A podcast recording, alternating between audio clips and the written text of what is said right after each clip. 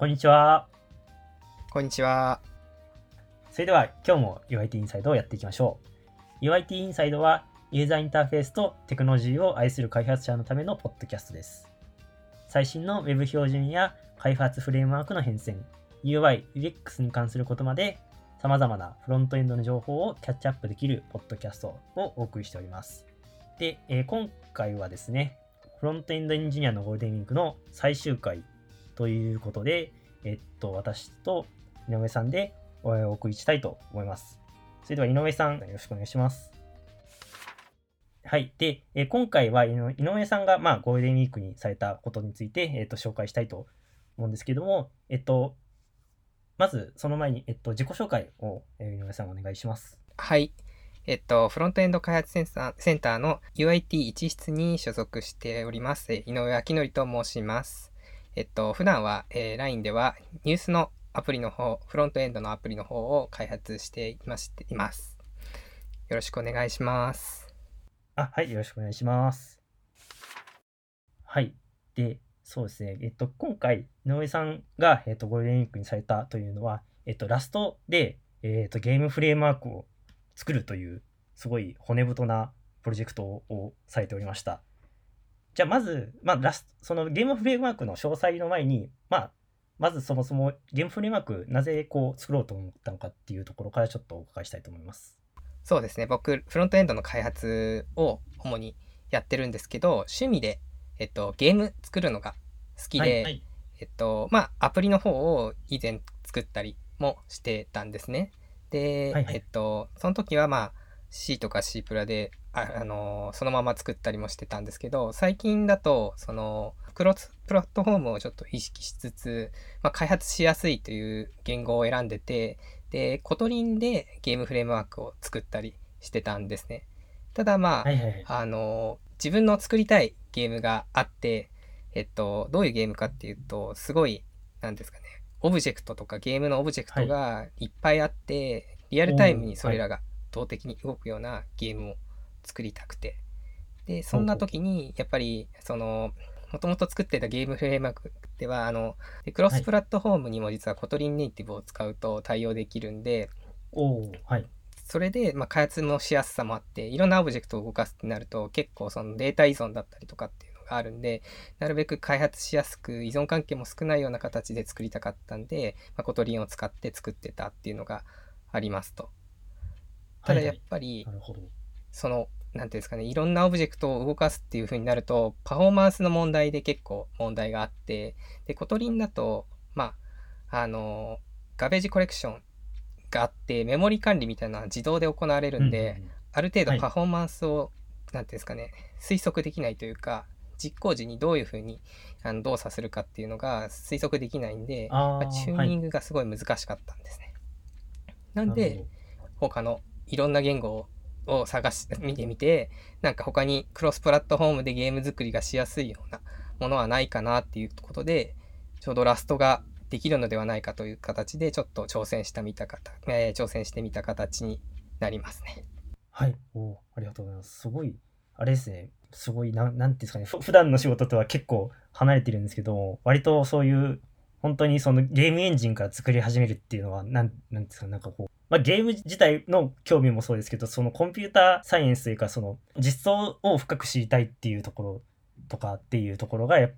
もうあったりとかするんですか？そうですね。あの、うん今だとやっぱりゲームエンジンを作って作りたいゲームのがあの作るのが一般的だと思うんですね。はいはいはい。で結構そこまでの敷居もすごい高くてあのごめんなさいゲームエンジンを使わない場合の敷居も結構高くて逆にゲームを作りたいっていう理由だけだったらやっぱりフレームワークゲームフレームワークだったりエンジンを使うのがいいと思うんですけどやっぱパフォーマンスのところの部分をもちょもう少しチューニングしたいとかそのチューニングのためにはどういう仕組みになれば適宜なのかっていう学習面でも結構自分自身でゲーム作るっていう人は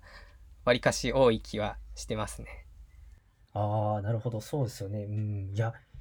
なかなか、あれ、あれなんですよ。そのゲームエンジンを作ろうっていうのは、その簡単に言うんですけども、めちゃくちゃ難しくて、僕、あの、あの、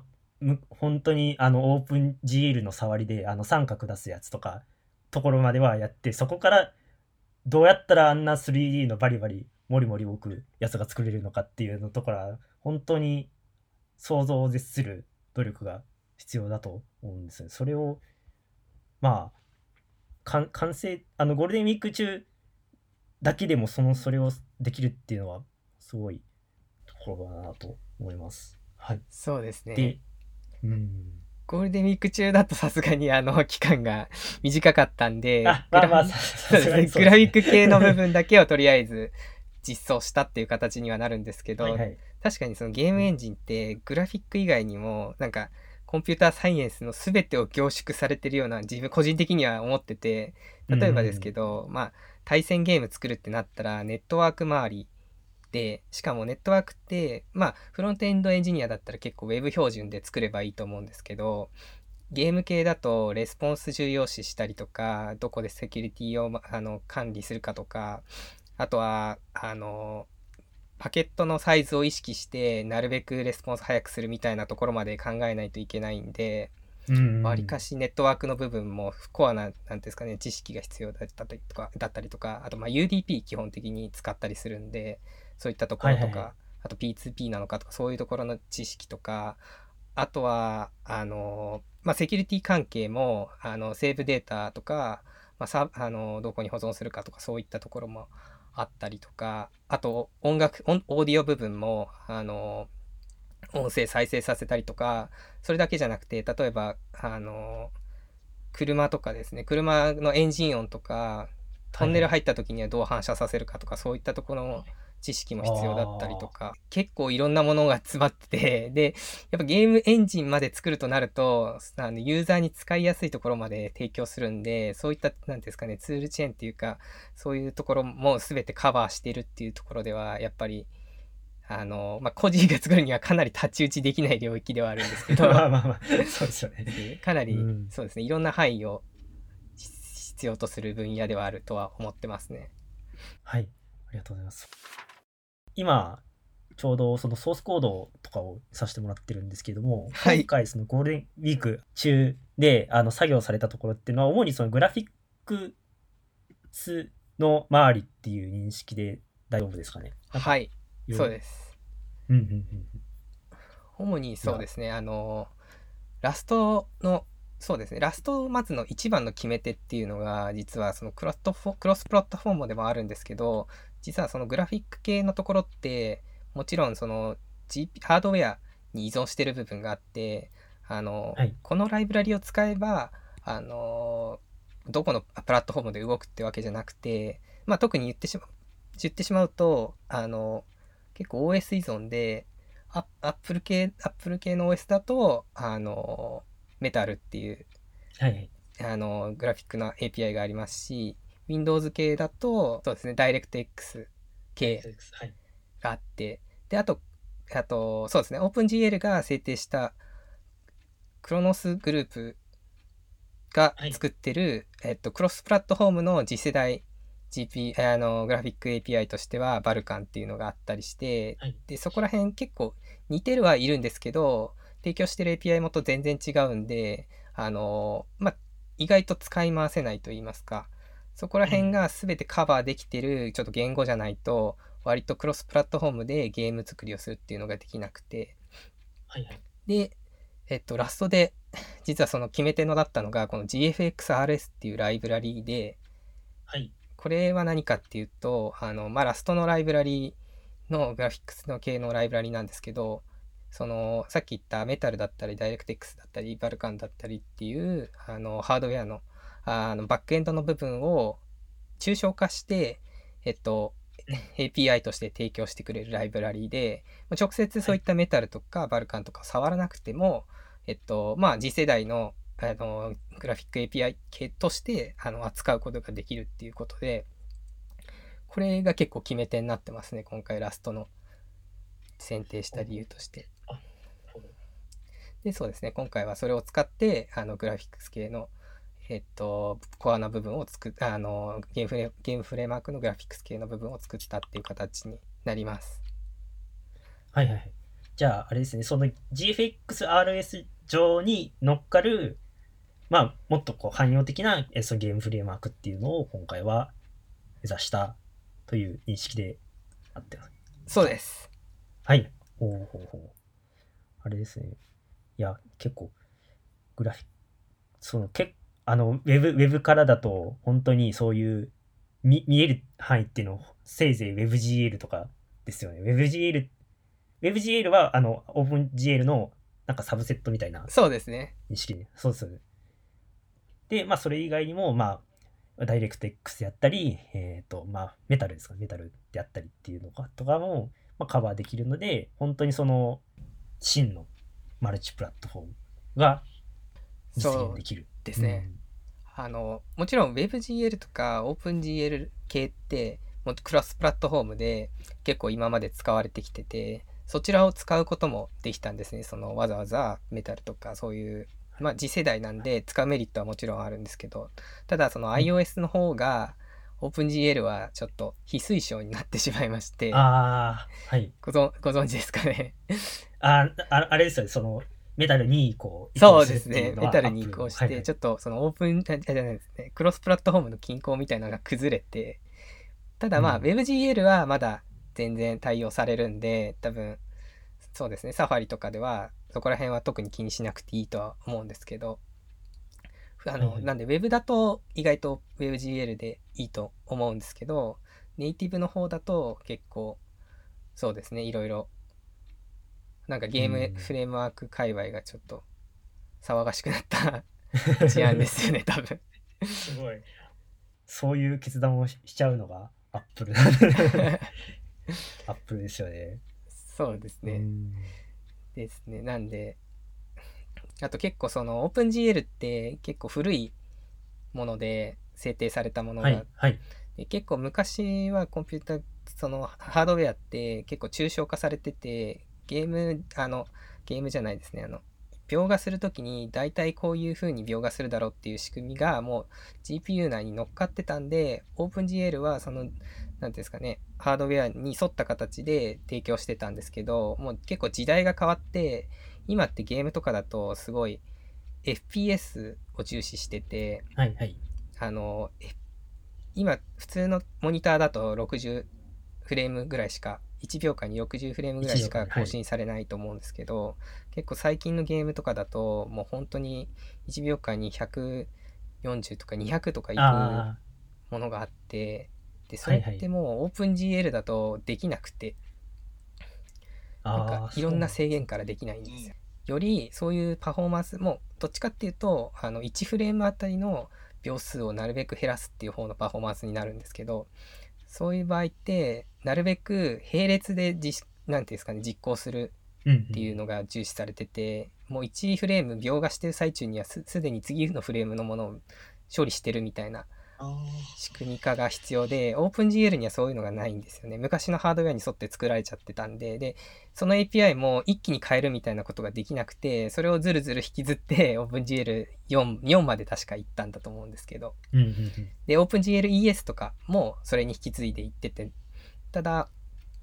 まあそこら辺でちょっとハードウェアとの乖離があったんであの NEXTGL として、まあ、バルカンだったりメタルだったりダイレクト X だったりができたみたいな話はあ。なんで今後はやっぱり Web も WebGL も結構パフォーマンスをすごい要求してくるものがもし今後出てくるとすると WebGPU におあの置き換わる必要があるとはいはいははい思ってますね。なるほど。あれですよね、そのフレームは高フレームレートっていうのだと、あの、主に VR とかの文脈とかが、ですかね。うん、結構そういう、VR だと、そのなんかろ 60fps だとこう、酔うみたいな話とかも、なんかそこら辺とかもあったりして、やっぱりそういう、こう高高フレームレートだと、やっぱり、うん、そういう汎用化みたいなのはどうしても難しいそうですそのね。GPU ごとの。なるほど。で、そういうところがあって、今はそういう、だ脱オープン GL みたいな流れが生まれている。そうですね。まあうん結構前から実は起きてたかもしれないんですけど、あ、そうですね。うんみんな結構でも OpenGL って作ればあのクロスプラットフォームなんで、で、そんなに FPS とか必要ないものとかも、しかも結構 OpenGL ってすごいつあ使いやすさはあるんで、うん。あ、そう。まあ、そうですね。そうだ。何でもかんでもオープン GL っていうわけではもうこれからはいかない。どうどうなんですかね。そのそうですねパフォーマンスとかをすごい重視していくと本当にそういう風な壁に当たるんであんまり言ってないんですけどこの Vulkan っていうあこの GFXRS っていうのがその Vulkan ライクの API で基本的には Vulkan を知ってればこちらも扱えるって形なんですけどその Vulkan の理解はめちゃくちゃ大変ですね。これも本当によくなんかあれなんですけど三角形を表示するまでもすごい何百行と書かなきゃいけなくて300400行以上書かないといけなくてへえ。なんでいや、恐ろしい。やっと三角が出たみたいなのを報告する人が多数いるらしいんですけど 恐ろしい。コンピューターグラフィックス系って頑張って頑張って作れば結果として目に見える形で現れるんで達成感はすごい高いですよねああ、そうですね。あと、さっきちょっと出た WebGPU はいっていうところなんですけど、まあせっかくその Web フロントエンドのポッドキャストなので、もうちょっとこう WebGPU についてこう知りたいなっていうところ。結構あの WebGPU ってその WebGL とは全く別物で、あの Apple がこう、それこそ、まあ、メタルを作り上げるみたいな感じで、あの WebGPU っていうのが、まあ、立ち上がったっていう認識なんですけれども、なんかももうちょっとこう WebGPU について知ってることがあれば知りたいなとそうですね。実はこの GFXRS ってそのさっき言ったいろんないろんなハードウェアを抽象化する、まあ、HAL っていう層あのあの抽象化する層があって、はい。でそれを利用して実はその WebGPU のコアな部分をこれを利用して書かれたりしてるんですよね。うんうんでもうちょっと多分いきなりそのバルカンライクの API を Web の方にえっと提供するんじゃなくてもう少し抽象化した形で WebGPU 側がその抽象化して渡してるんでもう少し扱いやすいとは思うんですけど、なるほど。基本的にはその WebGPU そのバルカンライクの API だとは思いますね。ちょっと僕もあんまり WebGPU について触ったことは一切ないんですけど、ああ、いい。ただちょっとそうですね読んだ形だとあのさっき言ったバルカンの難しいっていうところは若干引き続き継ぎつつあのまあもう少し扱いやすくはなってるんですかね。でも少なくともあの Web gp え webgl よりもよりあの最近の,、G、あのハードウェアのアーキテクチャに沿った API の提供の仕方をしてると。あ思いますははね。なるほど。そっか。結構、あの、ウェブで VR をやる試みみたいなのって、うん、まあ、割と始まってるとは思うんですけども、はい。なんか、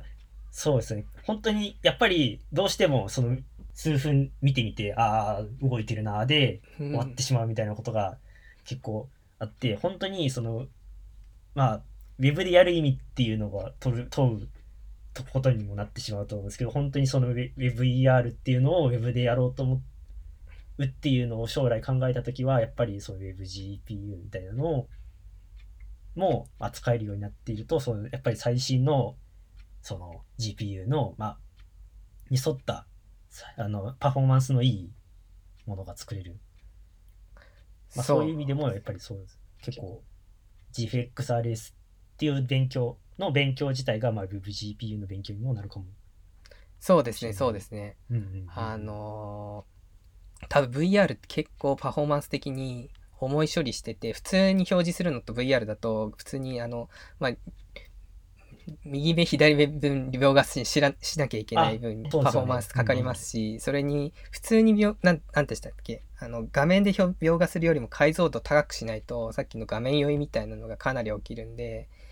結構スペックを要求されるものだと思うんですね、VR って。でまあもちろんネイティブのものを動かすその需要っていうのはもともとあってただ Web で動かしたいって需要も多分あると思うんでそうするとまあ WebGL でも多分できなくはないと思うんですけどより GPU のパフォーマンスあの最大限に生かすのであれば WebGPU を使わざるを得ないとは思いますね。ああ。ちょっと、そういう面で見ると興味出てきましたね。結構、ラストだと、まあ私の興味で言うと、はいその WASM への出力みたいなのそうですね。の興味が主ではあったんですけども、そういう GFXRS だと、まあ WebGPU の勉強にもなる。そうですね。まあ、うん、でどどっちかっていうと Vulkan を勉強していただくのがいいかもしれないんですけど本当に Vulkan 難しいんでなんか人間が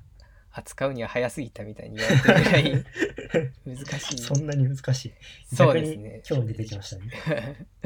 でもあの絶対ひ今後その VR とかになったら絶対必要だと思いますねその WebGPU がまだ多分ちゃんとは制定されてないものだと思うんでいつできるかにも普及率とかもかなり重要だとは思うんですけどうんうん。かなり重要だとは個人的には思ってますね。はあ。いや、そうウェブからはもう全く知れない世界が知れて、本当にいい機会。本当にありがとうございます。はい。というわけで、えー今回はえー井上さんをお呼びして、えーラストでゲームフレームワークを作るという壮大なテーマについてお送りしました。私たち UIT のメンバーが所属する LINE 株式会社では、このような、まあ、今回はフロントエンド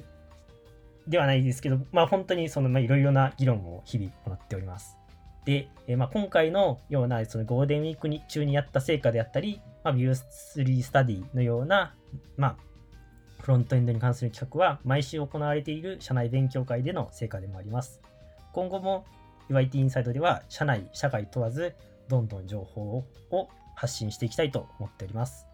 えまた、Twitter での、えー情報のはいご意見やご感想をお待ちしております。ハッシュタグは、シャープ u i t アンダースコアインサイド。